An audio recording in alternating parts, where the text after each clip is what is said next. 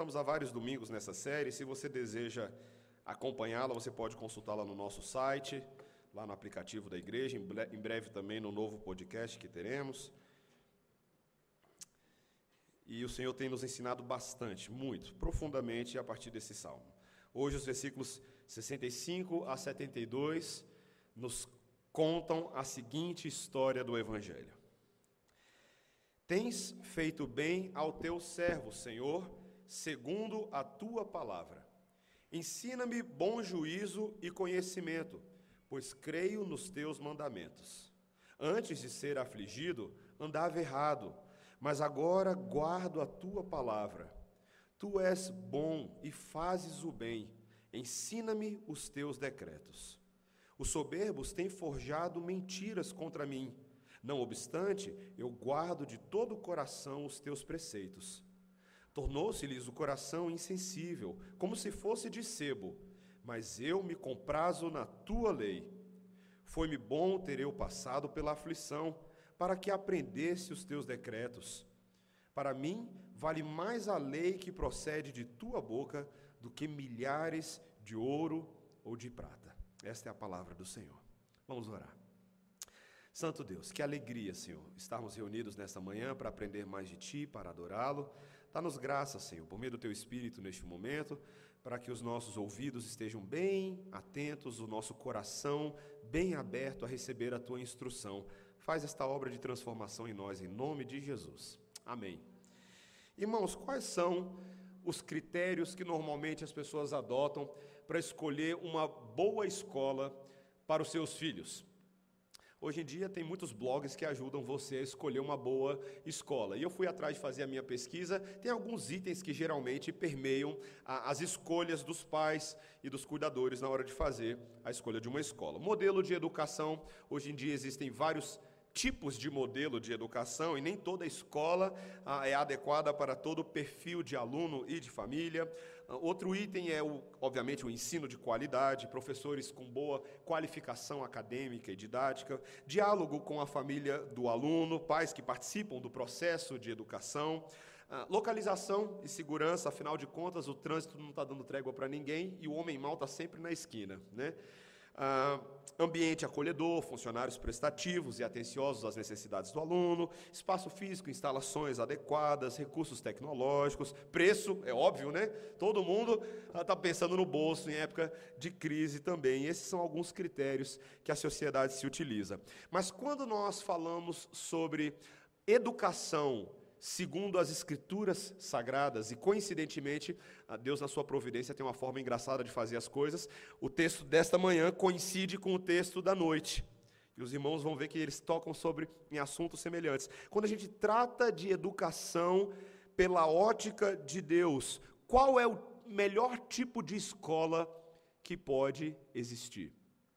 Talvez a sua cabeça pensou aí, numa escola cristã uma escola na qual os meus filhos possam ler a Bíblia na escola sem serem perseguidos, uma escola onde eles vão aprender a cosmovisão cristã. Mas eu quero propor uma, um, um, ângulo um pouco diferente a partir desse salmo. Não são somente as escolas físicas deste mundo que são as melhores escolas, mas, sobretudo, as escolas da alma, na qual o próprio Deus, como diretor dessa escola, nos matricula sem a gente pedir.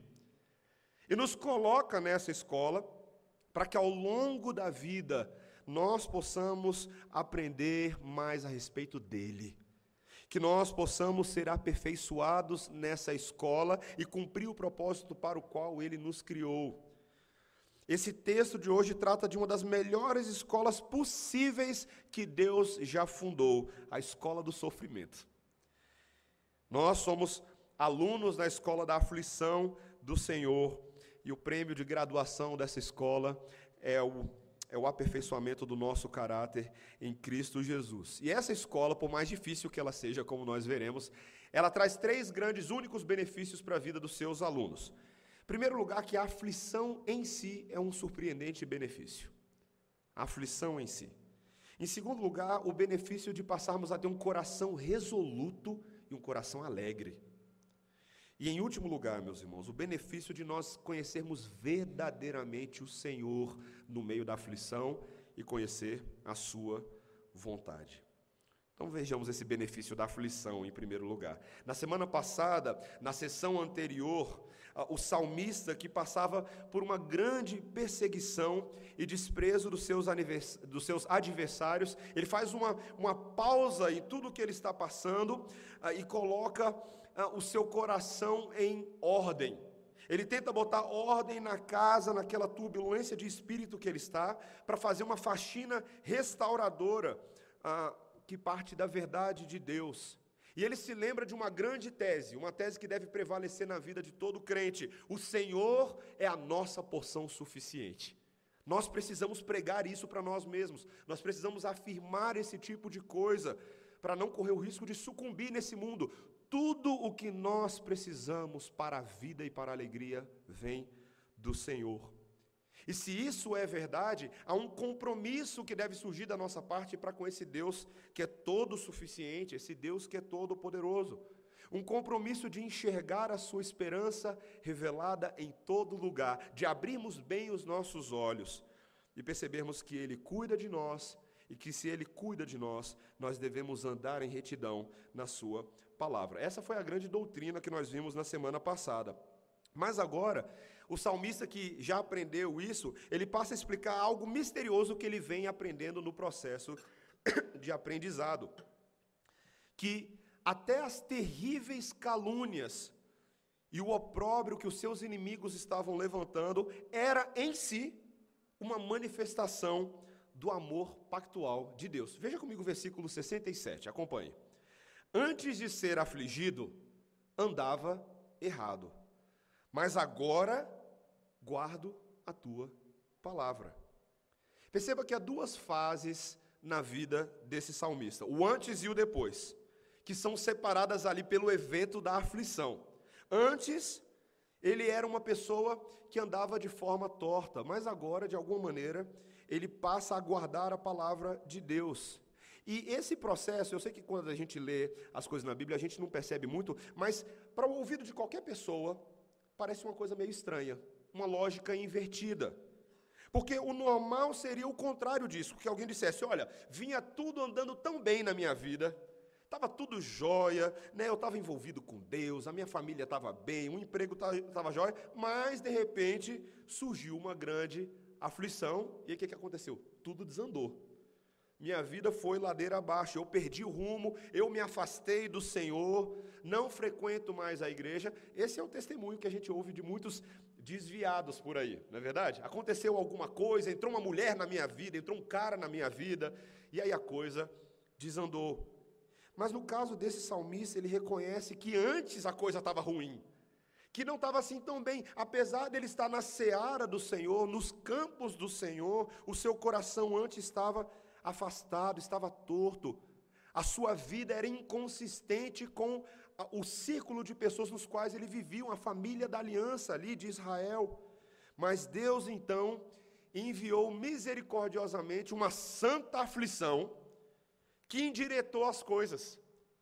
E esse homem acordou para a vida e passou a observar a lei de Deus de uma forma como nunca havia feito antes. E em vez de reclamar agora do que havia acontecido, esse homem faz um reconhecimento ímpar. Olha só o versículo 65. Tens feito bem ao teu servo, Senhor, segundo a tua palavra. Você nota o, o tom de ação de graças? Ele consegue olhar para trás e perceber que todas as circunstâncias adversas estão contando uma história da bondade do amor de Deus para com ele. Porque o objetivo de Deus para com ele é o aperfeiçoamento do seu ser, e essas tribulações são ferramentas utilíssimas nas mãos de Deus, e por isso ele diz: Tens feito bem, Senhor. Então ele roga que Deus continue fazendo essa obra. Veja, ele diz no versículo 66: Ensina-me bom juízo e conhecimento, pois creio nos teus mandamentos. Ele pede ao professor que continue a fornecer o caminho de vida, ainda que seja no meio dessas aflições. Ele fala, Senhor, eu continuo fazendo que está dando certo. Está indo bem. Meus irmãos, é muito difícil às vezes para a gente fazer essa avaliação. Sejamos sinceros, honestamente aqui. Ninguém aqui precisa ser um teólogo para impressionar o pastor. Quando a gente está no meio da, da tribulação, Às vezes a gente não consegue enxergar as coisas dessa maneira. A gente não compreende muito bem o que, que Deus está fazendo. Se você fosse uma peça de roupa e te colocassem dentro de uma máquina de lavar, e de repente aquele negócio começa a girar, você começa a ser chacoalhado, jogado de um lado para o outro, você jamais pensaria que o objetivo é você sair do outro lado limpinho, cheirosinho e pronto para usar. Não é verdade? Pelo contrário, você acha que aquele chacoalhar todo é para te matar naquele dentro, punição. Mas foi exatamente assim que Deus agiu ao longo de toda a história do seu relacionamento com o seu povo. Aquele deserto do qual Israel sai do Egito, liberto pelas mãos de Moisés, por dez pragas para dentro de um deserto. Para alguns poderia parecer apenas punição, mas Deus estava fazendo uma obra naquela, naquela família, naquele povo. Lá em Deuteronômio capítulo 8, versículos 15 e 16, Deus, por meio de Moisés, diz assim: a segunda geração de israelitas nas planícies de Moabe. Deus, lá, Deuteronômio 8,15, Deus te conduziu por aquele grande e terrível deserto de serpentes abrasadoras e de escorpiões, e de terra árida em que não havia água, e onde te fez sair água da rocha pederneira, que no deserto te alimentou com maná, que teus pais não conheciam, a fim de te humilhar e te provar, para nos teus últimos dias te fazer bem. Deus estava ensinando este povo que, mesmo no meio das aflições, da injustiça, do sofrimento, havia uma boa bondade de Deus que podia levar o povo, sem ironia alguma, a dizer: Senhor, mas que bondade boa essa sua nesse deserto, que coisa maravilhosa. Essa é a lição que Deus está nos ensinando a longo prazo. E somente os olhos da fé, que têm o alcance além da visão, podem ver esse tipo de coisa. Senhor, não há nenhum problema reconhecer. Eu não estou entendendo nada o que está acontecendo agora, mas eu confio na tua bondade e na tua verdade. O que o Senhor tem para fazer não é só clichê na minha vida, não é sempre melhor mesmo, é sempre muito mais agradável, muito mais bom do que qualquer outra coisa que eu possa conceber. E, meus irmãos, a gente precisa se lembrar desse tipo de coisa, para a gente não entrar em, em depressões profundas às vezes, a gente não entrar em angústia profunda, em ansiedade profunda. Precisamos nos lembrar que o Deus que nos trouxe até aqui é o que vai continuar levando até lá na frente. Ele não abandona os seus filhos, ele cuida de cada um de nós. E os resultados dessa santa aflição de Deus são muito práticos. Eles não são meramente teóricos, abstratos, mas eles têm ah, um valor muito tangível nas nossas vidas. O primeiro ponto era esse: reconhecemos que a aflição é coisa boa. Mas, no segundo lugar, o que, que ela produz em nós? Veja como ele passa a ter um coração resoluto e alegre, em segundo lugar. Versículo 68. Tu és bom e fazes o bem, ensina-me os teus decretos. Os soberbos têm forjado mentiras contra mim. Não obstante, eu guardo de todo o coração os teus preceitos. Tornou-se-lhes o coração insensível, como se fosse de sebo, mas eu me comprazo na tua lei. Esse salmista agora ele, ele parece que tem uma mudança de disposição e ele diz assim: olha, venha o que vier, não importa qual é o problema, o Senhor é bom e sempre será bom, ele só pode fazer o bem. E essa é a base de convicção que dá ao salmista condição de discernir agora o combate no qual ele se encontra.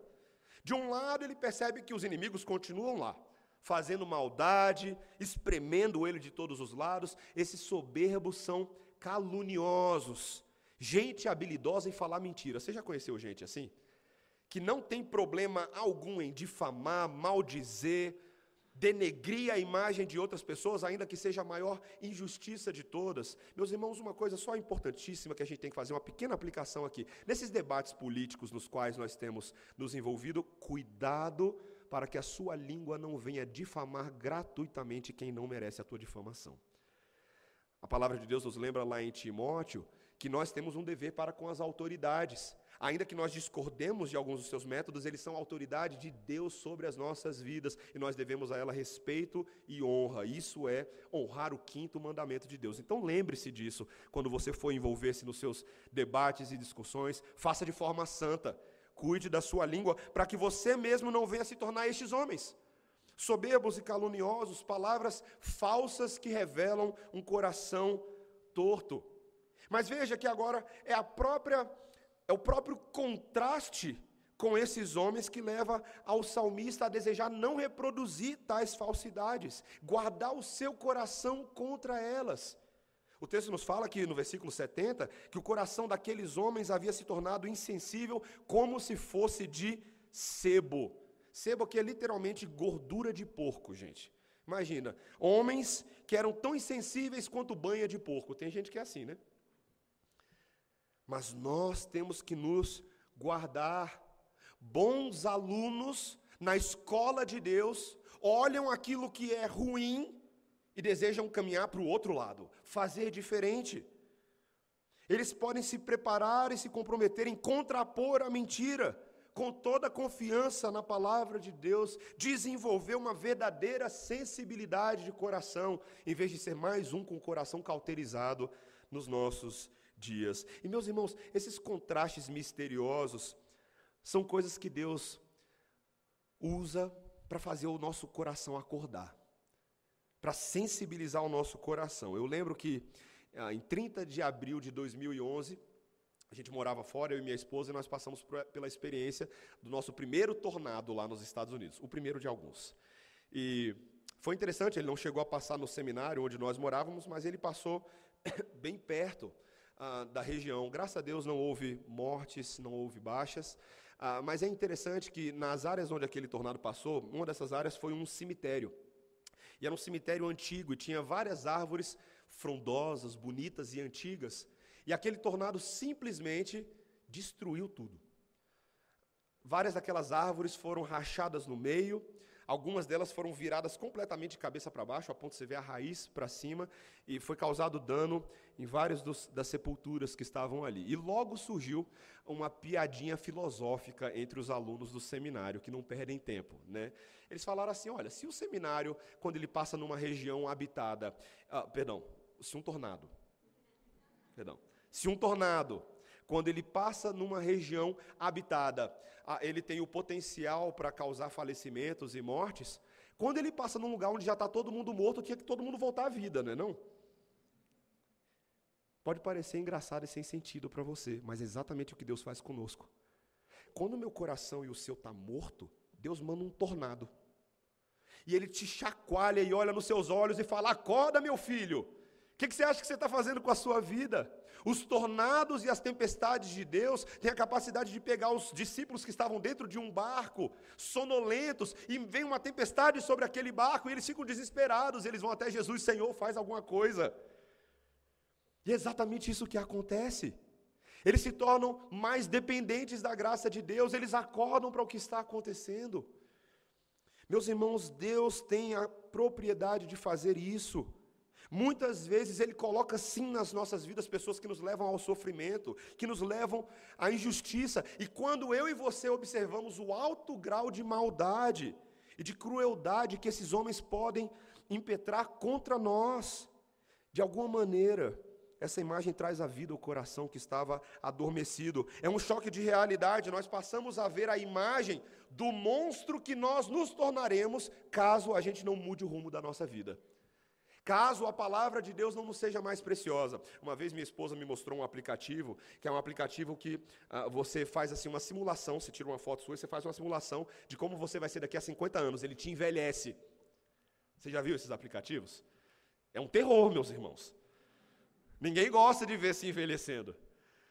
Mas é o caminhar natural dos nossos corpos debaixo do sol. Mas, queridos, o nosso pecado tem propriedade de nos envelhecer de forma muito mais rápida. Ele envelhece os nossos ossos, ele envelhece o nosso ânimo, ele envelhece o nosso gás, a nossa energia, a nossa disposição. E muitas vezes Deus coloca nas nossas vidas pessoas que já estão no mais alto grau de pecado, para você falar assim: eu não quero de jeito nenhum ficar desse jeito. E você andar para o outro lado, e assim, meus irmãos, o nosso coração tem a oportunidade de se tornar resoluto, um coração alegre. Um famoso teólogo e pastor escocês chamado Samuel Rutherford aprendeu uma preciosa lição em seu ministério pastoral, que foi um ministério muito difícil. Quem sabe um dia você vai ter oportunidade de ler uma biografia dele.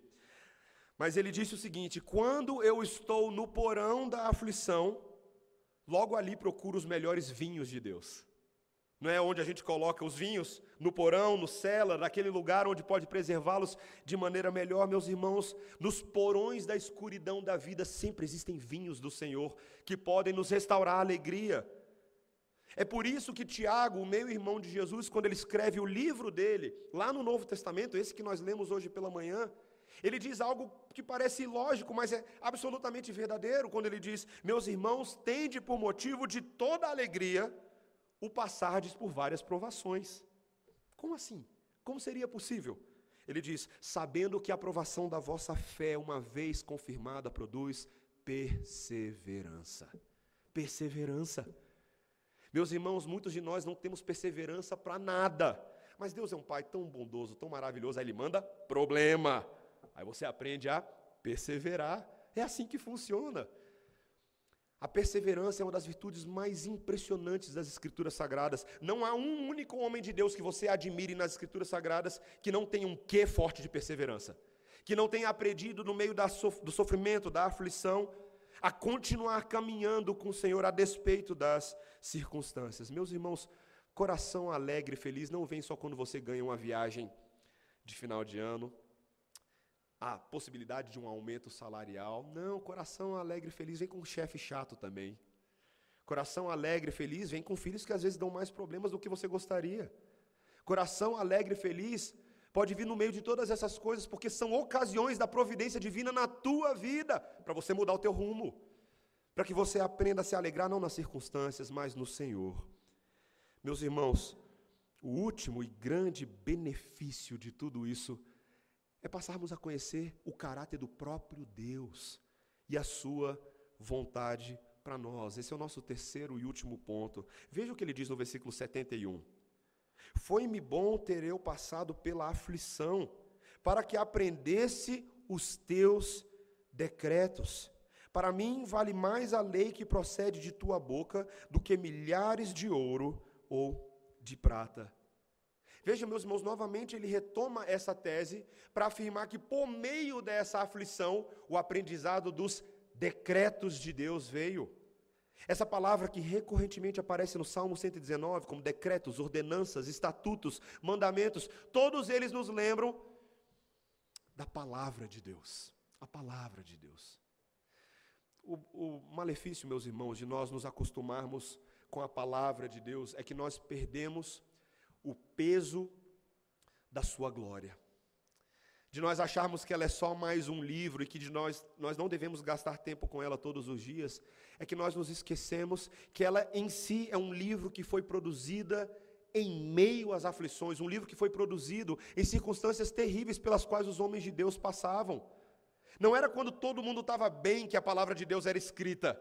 Pelo contrário, a Bíblia é o livro da aflição.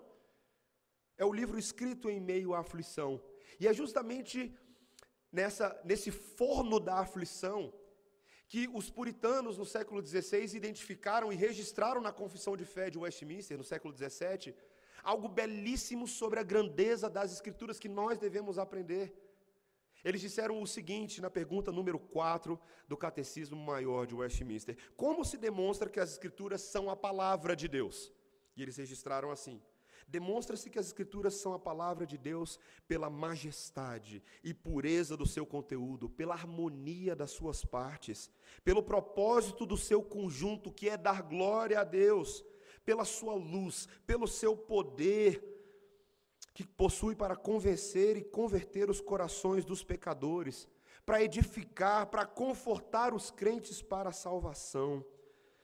Meus irmãos, as Escrituras nos ensinam claramente quem Deus é e qual é a sua vontade para as nossas vidas. Essa é a pergunta seguinte do Catecismo Maior de Westminster.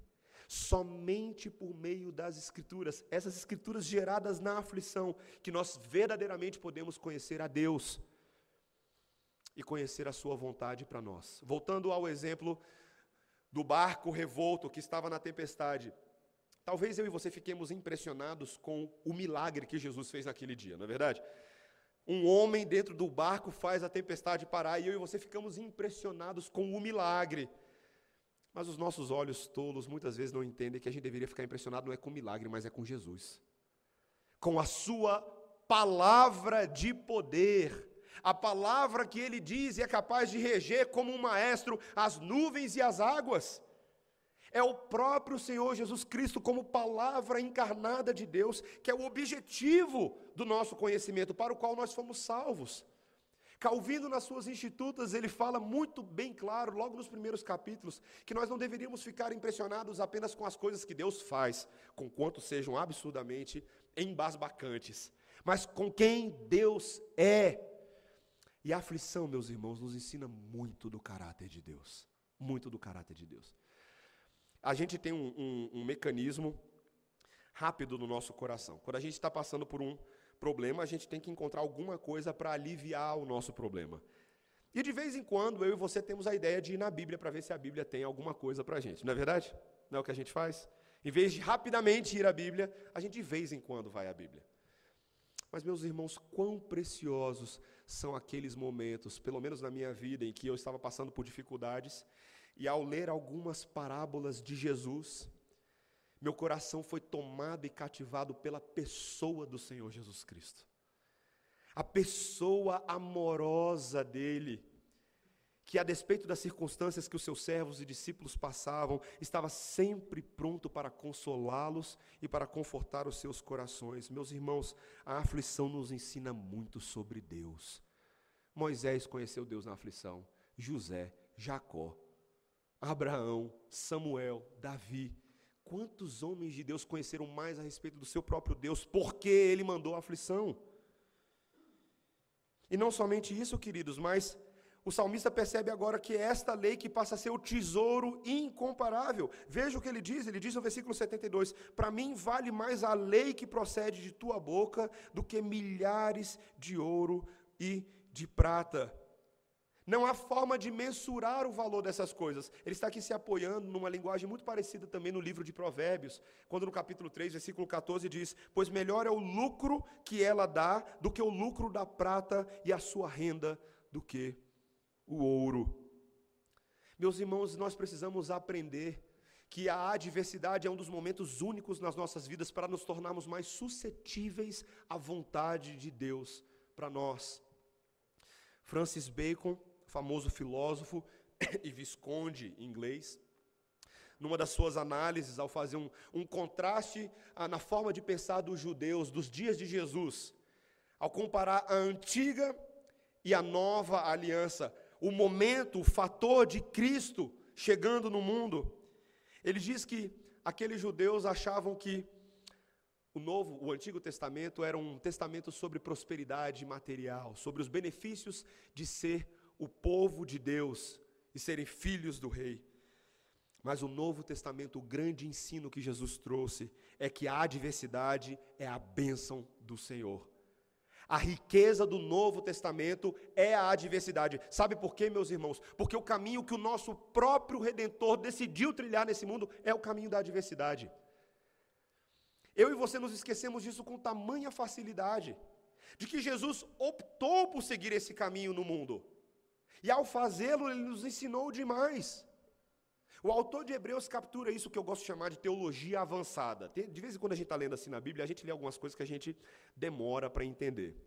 E lá no capítulo 5 de Hebreus, quando ele, naquele trecho de teologia avançada, ele está tentando mostrar como Jesus é um sacerdote da linhagem de Melquisedeque no Antigo Testamento, ele nos joga uma informação ali muito preciosa. Quando ele diz que Jesus, embora sendo o Filho de Deus, Hebreus capítulo 5, versículo 7, aprendeu a obediência pelas coisas que sofreu. Isso é difícil da gente entender, porque a gente fica pensando assim, ué, mas Jesus precisava aprender alguma coisa? Jesus não é Deus? Para que, que ele tinha que aprender alguma coisa? E aí eu lembro de um professor meu no seminário que ah, me disse algo que impactou a minha vida tremendamente. Ele disse assim: Meus irmãos, a gente comemora o Natal muitas vezes, pensando que se apenas Jesus tivesse vindo ao mundo como um bebezinho, como Deus encarnado, isso fosse tudo o que tivesse acontecido, que isso seria suficiente para a nossa salvação.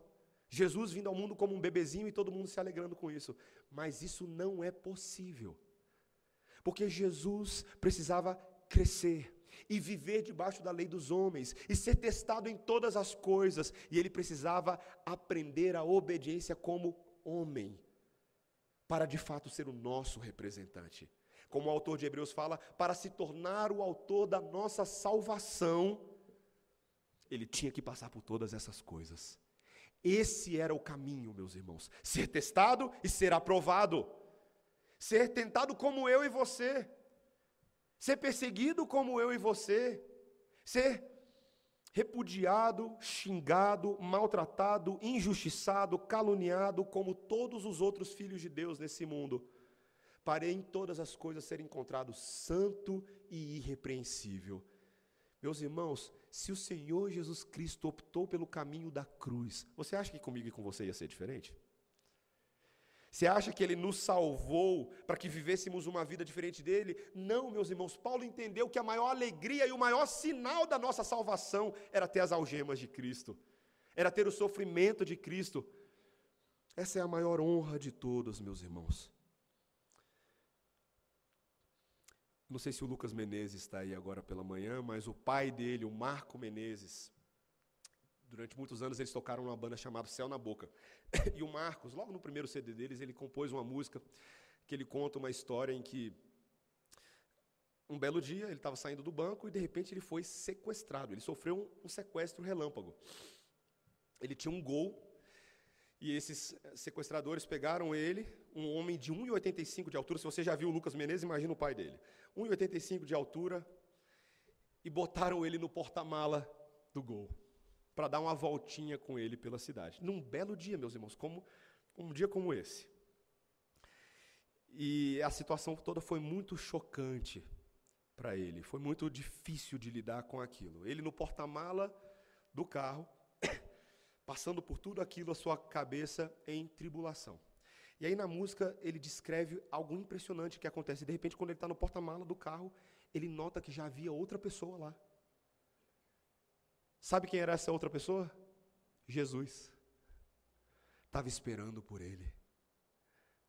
E ele conta aquele momento que ele teve com o Senhor Jesus em oração, quando ele quase consegue ouvir o Senhor Jesus Cristo dizendo a ele: Ah, enfim, você veio para me encontrar. Estava tentando marcar na sua agenda há dias, mas você não tinha tempo para mim. Precisei tomar algumas providências. Meus irmãos, ele conta que aquele foi um dos momentos mais espirituais da vida dele. Quando no porta-malas de um gol, sem saber o que ia acontecer com ele, o Senhor Jesus Cristo renovou a sua esperança da sua salvação. Dá para acreditar numa coisa dessas? Mas Deus faz isso com a gente o tempo inteiro, meus irmãos. Ele marca encontros na nossa agenda no meio da aflição. Porque um pai que nos ama verdadeiramente nunca nos deixará escapar. Você pode até tentar ser um filho pródigo por um tempo da sua vida, mas ele vai te trazer de volta, porque ele não abandona os seus eleitos. Ele não abandona os seus eleitos. E ele vai te constranger. Meus irmãos, essa é a melhor escola que existe na vida. Talvez nesse momento você possa avaliar aí na sua cabeça algumas circunstâncias que Deus utilizou para que de uma maneira ou de outra você estivesse sentado aqui nessa manhã. Momentos familiares, discussões, brigas, perder o afeto dos seus filhos, perder o afeto do seu cônjuge, uma mudança radical no ambiente de trabalho, uma grande desesperança nacional com o rumo da nossa política. Quantas coisas Deus usa, meus irmãos, para marcar um horário na nossa agenda. Como é boa essa escola do sofrimento. Ninguém a escolheria de boa vontade. Se você colocasse os critérios preço, localização, segurança, todo mundo ia correr dessa escola. Mas essa é a melhor escola que existe, porque nós não estabelecemos ela para nós mesmos. É Deus quem matricula a gente nela. E como nós precisamos aproveitá-la? Faça bom proveito dessa escola. Um pastor, E. Stanley Jones, que eu gosto muito dos livros pastorais dele, e num artigo que ele escreve falando sobre usando as aflições, ele diz o seguinte: a melhor maneira de enfrentar a injustiça e o sofrimento imerecidos não é suportá-los, mas é usá-los. Quando eu entendi essa verdade anos atrás, um mundo inteiramente novo abriu-se diante de mim. Eu havia tentado explicar o sofrimento e agora vejo que não devemos explicá-lo, e sim usá-lo. Para de tentar ficar entendendo por que, que Deus está permitindo isso, por que, que Deus está permitindo. Use isso para a glória de Deus. Faça desse momento algo para envergonhar os adversários desse mundo que aguardariam de você mera fraqueza, mera sujeição. Não. Tome as rédeas dessa situação em Cristo Jesus e pela fé. E utilize esse momento para glorificar o nome do Senhor. Eu lembro de um, um amigo de seminário que ele falava assim: Olha, eu aprendi com o Senhor há alguns anos que todas as vezes que eu estou ah, passando por uma situação extremamente complicada, eu reverto aquela situação e passo a fazer algo da maneira que os outros menos esperariam de mim. E ele conta uma vez que ele estava no caixa do supermercado e, por algum motivo que ele não se lembra exatamente o que, mas a moça do caixa passou a distratá-lo. Gratuitamente. Ele falou que nem se lembra de ter falado nada de errado, mas essa moça estava indignada, indignada com a gerente, indignada com algum problema, e ela passou a tratá-lo muito mal, ele como cliente da loja. E num primeiro momento a ira subiu no coração dele, ele ficou com vontade de dar uma boa resposta a ela, mas ele percebeu que aquele era o momento para abençoá-la. E aí ele quebrou as pernas dela. Ele vira um cliente da loja e simplesmente solta essa pergunta para ela: que está acontecendo com o seu coração para você estar tá falando assim comigo? Você já viu algum cliente de loja falar dessa forma com o caixa? Ela desabou, meus irmãos. Ela desabou e começou a chorar e contar os problemas da vida dela. Meus irmãos, em vez de nos sentirmos extremamente injustiçados e vítimas do destino, por que não usar as ocasiões de injustiça e sofrimento para abençoar outros?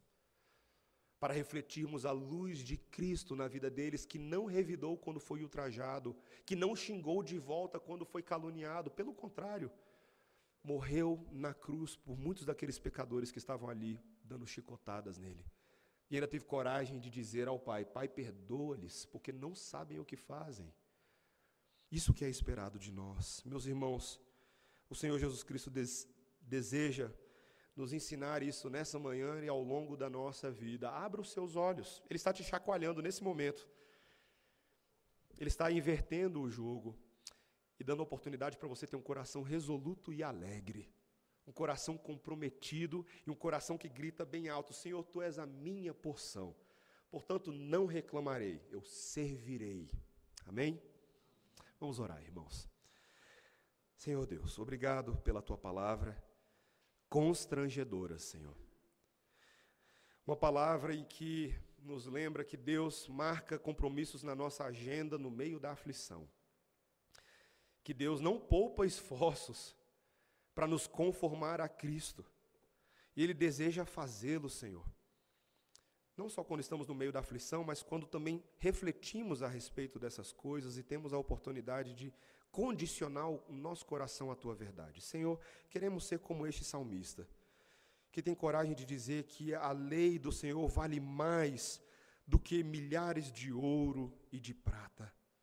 Senhor, que nós, como um povo amadurecido, que olha de trás para frente, a maneira como o Senhor nos tem sustentado evento após evento, circunstância após circunstância, tenhamos coragem de dizer: Senhor, como foi bom ter passado pela aflição.